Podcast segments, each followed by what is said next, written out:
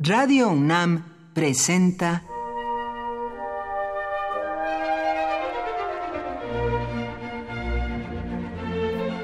Cuaderno de los Espíritus y de las Pinturas por Otto Cázares.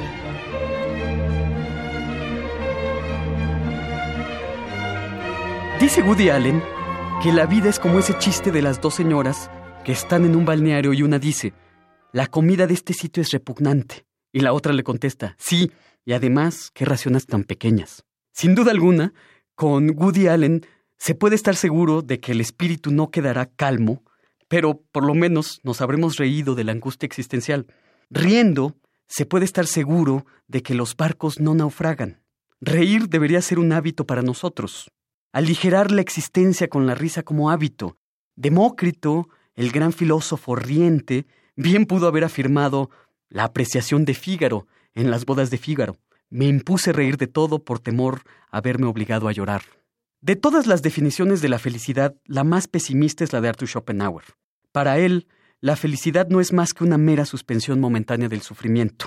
Opino que hay que buscar solaz en lo cotidiano, con sonrisa amarga si se quiere, pero intentando buscar esparcimiento en los pequeños placeres inmediatos. Pienso, por ejemplo, en el placer que nos da el género pictórico del interiorismo holandés. Ahí tenemos al glorioso Jan Vermeer, que pinta escenas perfectamente domésticas. La lechera es un cuadro de proporciones mínimas, 45 por 41 centímetros, que representa a una mujer entrada en carnes y en años, con un arrebol rústico en las mejillas enrojecidas, está vertiendo leche en un recipiente en la cocina.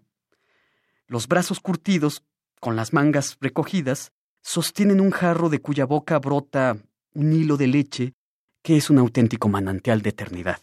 Por medio del arte lo cotidiano se vuelve trascendental.